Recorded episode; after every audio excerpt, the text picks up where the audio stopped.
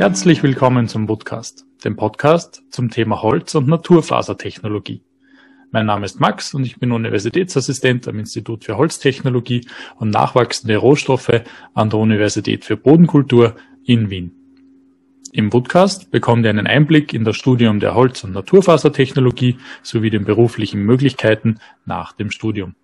Außerdem präsentiere ich euch zusammen mit Fachexpertinnen und Fachexperten aktuelle Forschungsschwerpunkte sowie Grundlagen aus dem Bereich der Holz- und Naturfasertechnologie. Ich wünsche viel Spaß beim Zuhören.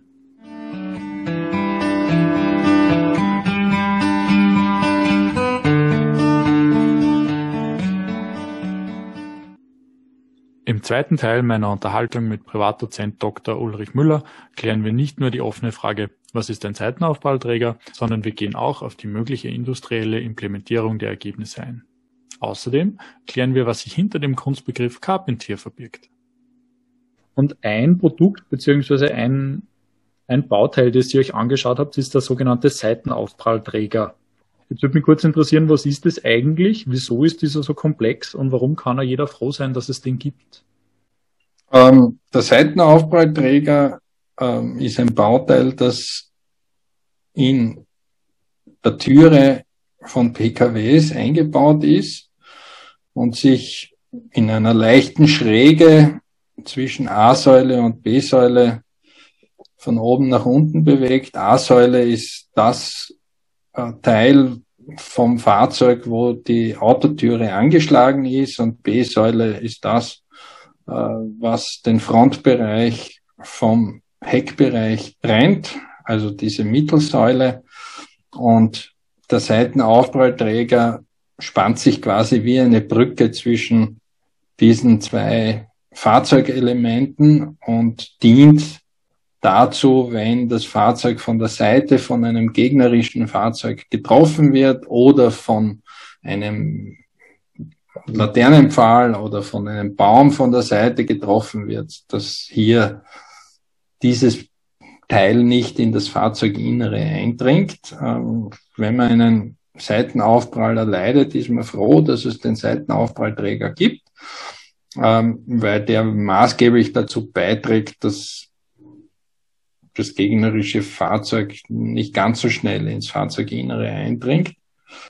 Und warum haben wir uns mit diesem Seitenaufprallträger beschäftigt? In Wutka inkludiert ist die Firma Magna Steyr und der zuständige F&E-Manager ähm, hat uns im Zuge der Generierung des Projektes eine Challenge ähm, auf den Tisch gelegt, nämlich ein crash-relevantes Bauteil zu entwickeln, und zwar einen Seitenaufprallträger. Ähm, war eine, Crash-relevant ist es deswegen, weil man es nur im Crashfall braucht und sonst eigentlich keine genau. Rolle spielt. Oder? Also der Seitenaufprallträger ist, wird durch die Gegend gefahren, ähm, idealerweise ein ganzes Autoleben lang und kommt nie zum Einsatz. Ja. Ein Seitenaufprallträger ist ungefähr das, was ich mir vorstelle, was ein Bundesheeroffizier machen soll, nämlich ja, okay. ähm, da sein ähm, und möglichst nie zum Einsatz kommen. Mhm. Ähm, dennoch ist es ganz gut, dass es ihn gibt. Dadurch, dass er eben nur durch die Gegend gekarrt wird, ohne dass er die meiste Zeit etwas tut, sollte möglichst leicht sein. Ähm, interessant bei äh, Fahrzeugen ist, das wusste ich bis vor kurzer Zeit auch nicht, dass etwa 25 Prozent des Spritverbrauchs oder des Stromverbrauchs, völlig gleichgültig, ob das ein Elektrofahrzeug oder eben ein Diesel- oder Benzinbetriebenes Fahrzeug, also Verbrennungsmaschinen betriebenes äh, Fahrzeug ist, eben auf das Fahrzeuggewicht geht. Das heißt, reduziere ich meine Masse, meine Fahrzeugmasse ähm, um einige Kilo, dann reduziert sich auch ähm, der Spritverbrauch. Und im Vergleich zu allen anderen Möglichkeiten, Sprit einzusparen, ist eben die Gewichtsersparnis die wichtigste Stellschraube, die der Menschheit da aus physikalischen Gründen noch zur Verfügung steht. ist also sowohl für Elektro- als auch für Verbrennungsmotoren relevant, wie du schon gesagt hast. Und würde völlig, völlig egal, ob wir vom, ja. vom Wasserstoffantrieb oder vom, vom Elektroauto, weiß der Teufel was sprechen. Selbst wenn das Auto dampfbetrieben wäre, ähm, hm. wäre es gleichgültig. Ähm, ein, nicht ganz ein Viertel geht auf die Masse. Hm. Das ist natürlich schon sehr beeindruckend und das würde wahrscheinlich auch sehr viel mögliche Produktionskosten ausgleichen, die man wahrscheinlich am Anfang hat. Also das könnte durchaus auch ein bisschen teurer sein dann, das Produkt, denke ich mal, oder dieser Bauteil zumindest, ja. Ja, also in der Fahrzeugtechnik gibt's ähm, quasi äh, die Erlaubnis, dass manche Teile teurer werden, wenn sie leichter werden, weil damit eine Kostenersparnis über die Verwendung beziehungsweise über die Ökologisierung passiert, aber gleichzeitig passiert ja seitens des Gesetzgebers auch einiges.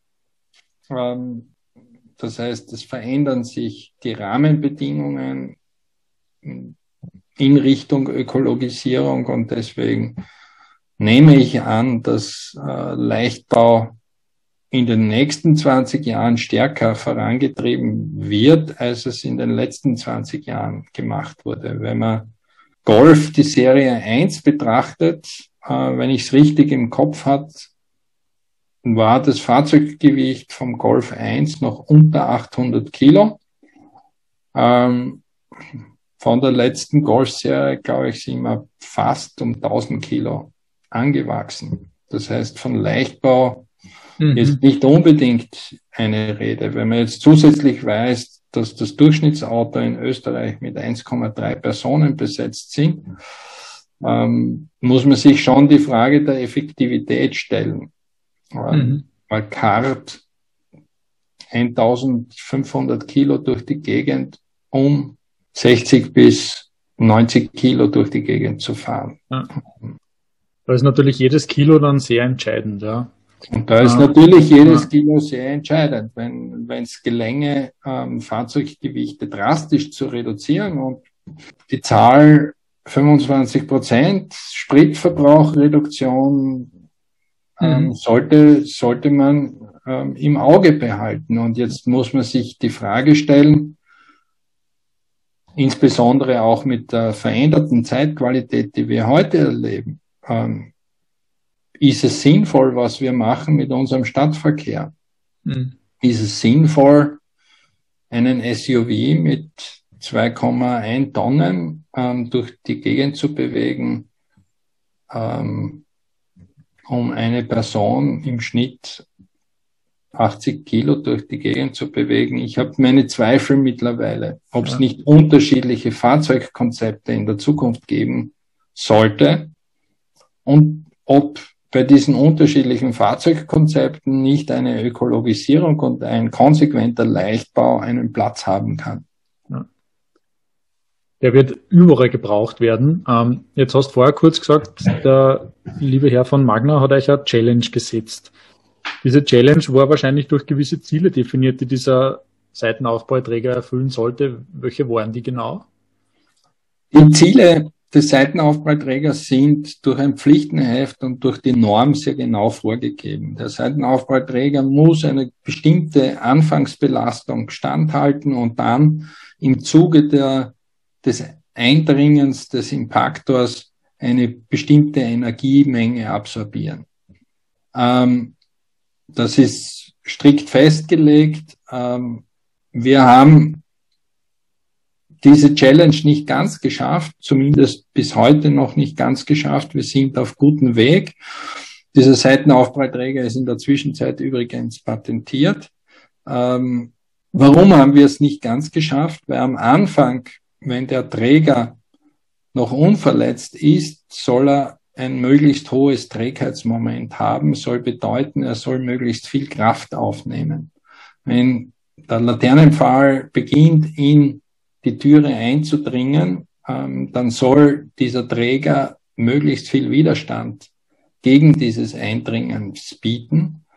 Am Anfang in der Größenordnung von 17, 18 ähm, Kilonewton und dann darf dieser Träger kollabieren. Das tut er auch, wenn er aus Stahl ist. Und in weiterer Folge wirkt dieser Träger mehr wie eine Sehne, mehr wie ein Fangnetz und nimmt dann diese Energie auf und zieht links und rechts ähm, die A- und B-Säule zusammen. Das heißt, involviert die gesamte Karosserie, um möglichst viel Energie in die Struktur zu bringen. Und unser Träger macht das alles Allerdings am Anfangsbereich liegt er nicht bei 17 Kilonewton, sondern liegt bei, weiß ich nicht, 11 Kilonewton. Das heißt, wir müssten den Träger noch einmal optimieren. Wir haben im Zuge dieses Projektes vier Schleifen der Optimierung gemacht und haben jetzt kurz vor Weihnachten die letzte Optimierungsschleife gemacht und gesehen, dass wir substanziell noch leichter geworden sind. Wir, ähm, das Bauteil in Stahlvariante wiegt 1,3 oder 1,4 Kilo und wir sind auf bisschen über 900 Gramm in der Masse gesunken, ähm, können mit diesem Bauteil gleich viel Energie absorbieren, aber wir müssten ähm, den Träger hinsichtlich des Trägheitsmoments am Anfang noch etwas steigern, um eben diese Peak Force ähm, am Anfang auch entsprechend der Normvorschriften zu schaffen. Ich denke, es geht sich aus, dass man das realisiert. Ähm, und wie gesagt, bei fast allen Use Cases, die wir betrieben haben, liegen wir in der Größenordnung 10 bis 30 Prozent Gewichtsersparnis. Wenn man das umrechnet oder umlegt, ähm, und wir stehen ganz am Anfang, möchte ich sagen, äh, nach vier Jahren Forschung ähm, sind wir weit gekommen. Wenn man das konsequent weiterdenkt, glaube ich eben, dass wir einen wertvollen Beitrag liefern können, um hier mhm. ähm, Verbesserungen, Technologieverbesserungen, ähm, gleichzeitig aber auch einen Beitrag zur Ökologie leisten können. Und darüber hinaus, wenn man es im Fahrzeugbereich geschafft hat, dann setzt man vielleicht Impulse auch für völlig neue Anwendungen und Branchen. Das ist ein Mitgedanke, der mich zum, begleitet. Zum Ausblick kommen wir dann gleich. Ich habe da jetzt nur kurz eine Frage. Du hast gesagt, ihr habt mehrere Verbesserungsschleifen durchgeführt. Ähm, wie kann man sich so eine Schleife vorstellen? Was ist da alles drinnen? Wie, wie fängt man da an? Welche Schritte geht man da durch? Also wir haben im Zuge dieses Projekts Wodka ähm, ausgehend vom Entwicklungszyklus Automobilindustrie einen eigenen Entwicklungszyklus entwickelt, ähm, sind es sehr systematisch angegangen, auch für die anderen Use Cases. Das heißt, wir haben am Anfang einmal ein Pflichtenheft definiert, haben dann mit verschiedenen oder mit einer zentralen äh, Technik, nämlich der sogenannten Topologieanalyse, versucht, eine Leichtbaustruktur zu generieren, haben mit Hilfe dieses, dieses Software-Tools äh, mehrere Bauvarianten generiert, haben dann nach Kriterien der Baubarkeit und der Umsetzbarkeit eines dieser Varianten ausgewählt, diese Variante bereits am Computer gerechnet, weiter optimiert und erst wenn wir uns am Computer sicher waren, dass dieses Bauteil tatsächlich den Anforderungen genügt, dieses Bauteil auch tatsächlich gebaut. Und diesen Zyklus haben wir ähm, mehrfach durchlaufen bei unseren Optimierungsschleifen, um das ganz grob und, und, und vielleicht mhm. ein wenig zu abstrakt äh, zu erklären. Aber es ist eine, ein, ein Loop, den man abläuft. Ähm, wo man natürlich nach dem zweiten Mal Drehen dieses Loops nicht alle Stationen in gleicher Intensität abläuft wie beim ersten Mal, aber gewisse Verbesserungen bei den verschiedenen Loops vornehmen kann.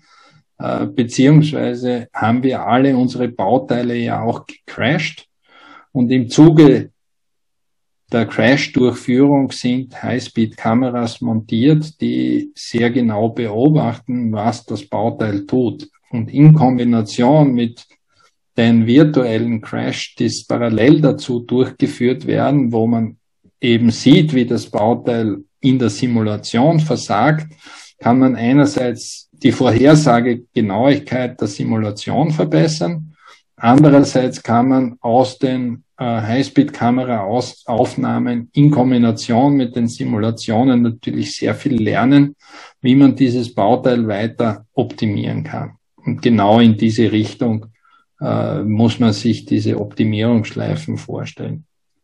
Das ist ja ein Kochrezept, das man eigentlich durcharbeitet jedes Mal mit unterschiedlichen Schwerpunkten. In gewisser Weise ist es, ist es ein, ein, ein quasi ein Protokoll, ein, ein Kochrezept, dem man folgt, ähm, wo man sich eben an gewissen Schritten festhaltet. Das ist wie modernes Projektmanagement. Da gibt es auch gewisse Tools, die man eben anwendet, um Dinge systematisch abarbeiten zu können. Mhm.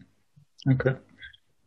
Ähm, vorausgesetzt, dieses, dieses Kochrezept ist, ist erfolgreich und man hat dann quasi ein, ein, einen Demonstrator oder einen Prototypen gefunden. Ähm, was wäre dann der nächste Schritt? Wie implementiert man dann die Ergebnisse? Ähm, Im Falle des Seitenaufbauträgers. Zum Beispiel, ja. Ähm, der, der nächste Schritt ist, dass dann irgendeine Firma sagt, ja, ich traue mich in der Serie über dieses Bauteil drüber. In der Automobilindustrie ist, geht das sehr verhalten. Das, was wir hier machen, ist sogenannte Vorentwicklung. Die Automobilindustrie kann sich ähm, Fehlentwicklungen nicht leisten. Denken wir nur daran an, an stecken gebliebene Gaspedale, die dann mit tausende mhm. Auto-Rückholaktionen mit immensen Kosten beziehungsweise auch Gewährleistungspflichten seitens der OEMs, also der Hersteller äh, dieser Autos, äh, verknüpft ist. Das heißt, ähm, diese Firmen wollen oder können sich Fehlentwicklungen nicht leisten. Und um diese Fehlentwicklungen zu verhindern, basiert die Entwicklung in zwei Stufen. In der sogenannten Vorentwicklung, wo technische Machbarkeit und Umsetzbarkeit und Serientauglichkeit bis zu einem sehr, sehr weiten Grad etabliert und erforscht äh, werden.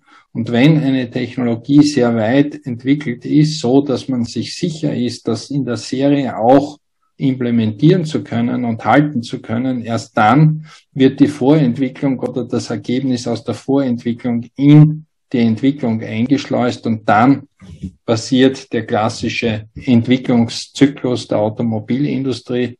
Ähm, der unterscheidet sich insofern von der Holzindustrie, ähm, dass nicht nur die technische Machbarkeit, sondern auch die Produzierbarkeit von Anfang an mitgedacht wird. Das ist zum Beispiel ein Aspekt, den ich mitgenommen habe aus dieser Beschäftigung mhm.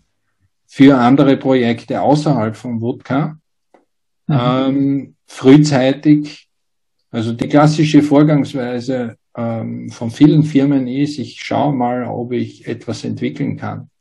Ähm, dann liegt dieses Prototypenteil am Tisch und es hat sich noch keiner Gedanken gemacht, wie das produziert wird und ob das kosteneffektiv ist und auf welchen Anlagen das läuft. Die Automobilindustrie macht das nicht. Mhm. Zu einem sehr, sehr frühen Zeitpunkt wird die Produzierbarkeit bereits mitgedacht. Ähm, damit wird hinten nach verhindert, äh, dass es hier zu Engpässen, Problemen, äh, Kostenerhöhungen etc. kommt. Was uns, was uns ja eigentlich bereits schon zum Ausblick bringt, du hast eben bereits erwähnt, der, der Vorentwicklungsprozess kann dann mehrere Jahre dauern. Ähm, Mutka findet jetzt einmal sein erfolgreiches Ende. Du hast aber quasi schon dein nächstes Ziel ins Auge gefasst, diese Produzierbarkeit und diese Art Produktionskontrolle würde ich es jetzt nennen. Ähm, kannst du uns kurz dein nächstes Projekt vorstellen, das jetzt ansteht in den nächsten Jahren? Das nächste Projekt nennt sich Carpentier. Ähm, Wodka läuft Ende April 2021 aus. Carpentier soll ähm, mit ersten fünften beginnen, also direkt anschließend. Ähm, was sagt das Wort Carpentier? Es äh, ist ein Kunstwort. Carpenter ist äh, der Tischler auf Englisch und Carpentier äh, ist zusammengesetzt aus dem Wort vorne K, ähm, das die Zuhörer schon kennen, Computer Aided Research und natürlich gleichzeitig Auto. Und Tier ist in der Sprache der Automobilwelt der Autozulieferer. Schreibt sich wie das Tier. Mhm. Ähm, und ist in der Autozulieferpyramide gegliedert in Tier 1, Tier 2 und so weiter. Ähm, je nach Verantwortlichkeit ähm, der Zulieferer zu einem sogenannten OEM. BMW ist zum Beispiel ein OEM, also eine Firma, die dann letztendlich von den Zulieferern viele Teile assembled und daraus ein Fahrzeug zu bauen wir haben uns eben dieses Kunstwort zusammengesetzt, ähm, eben aus Computer-Aided Research und Tier. Und das Pen ist halt geblieben, hat jetzt keine Bedeutung. Äh, was ist die Zielsetzung äh, von Carpentier und warum Tier? Weil ja primär Autozulieferer in diesem Firmenkonsortium neben VW als OEM äh, vertreten sind. Ähm, und Carpentier hat die Zielsetzung, Produktionsprozesse zu digitalisieren. Im Rahmen von Wodka ähm, haben wir quasi versucht, digitale Zwillinge von Bauteilen zu generieren, quasi ersatzweise. Wir haben das vorher, glaube ich, recht plastisch ausgeführt. Ähm, der Seitenaufprallträger einerseits als reales Bauteil, andererseits als digitaler Zwilling, mit dem ich alles machen kann, was ich möchte, ohne große Kosten zu erzeugen. Das wäre ähm, ein bisschen vergleichbar mit der Ironman-Szene, wo er quasi seinen Anzug Genau. Hollywood-Maschinerie zeigt uns sehr schön vor, was digitaler Zwilling ist, aber jeder, der Computerspiele liebt, sieht, weiß auch, was ein digitaler Zwilling ist. Ja? Und äh, jeder, der mit einem Super Mario Kart im Kreis fährt und in den Abgrund stürzt, ist froh, dass er einen digitalen Zwilling hat, weil das kann er ungestraft immer wieder machen.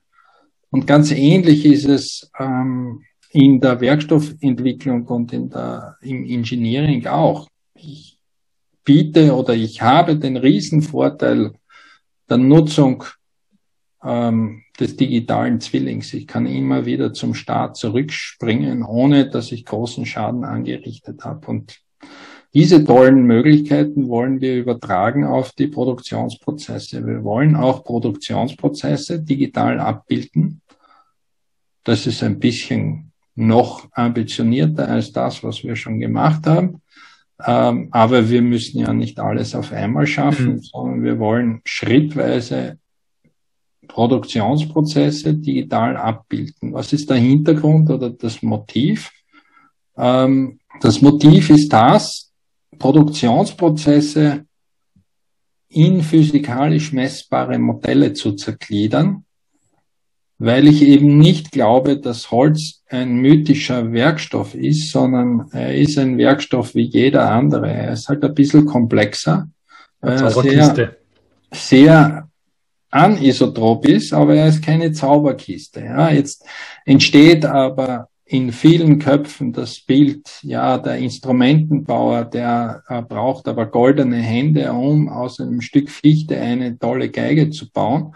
Braucht er definitiv, aber das, was dahinter steht, dass er das kann, sind viele Einzelentscheidungen, die letztendlich intuitiv auf physikalischen Modellen beruht. Und das, mhm. was wir schaffen wollen, ist quasi dem Computer die Skills bei, zu bringen, die ein geschulter Holzfachmann oder Frau hat, um die richtigen Entscheidungen an den richtigen Stellen zu treffen entlang der Produktion und damit kosteneffizient und materialeffizient Bauteile herzustellen. Das ist ein sehr ambitionierter Ausblick. Ähm, ich hoffe natürlich, dass das alles also funktioniert, wie ihr euch das wünscht. Ich gehe sehr stark davon aus. Ähm, vielleicht können wir ja in Zukunft dann über die Fortschritte von Carpentier reden. Ich sage schon mal vielen Dank, dass du heute da warst. Und ich wünsche dir natürlich viel Erfolg mit deinem nächsten Projekt. Danke. Herzlichen Dank.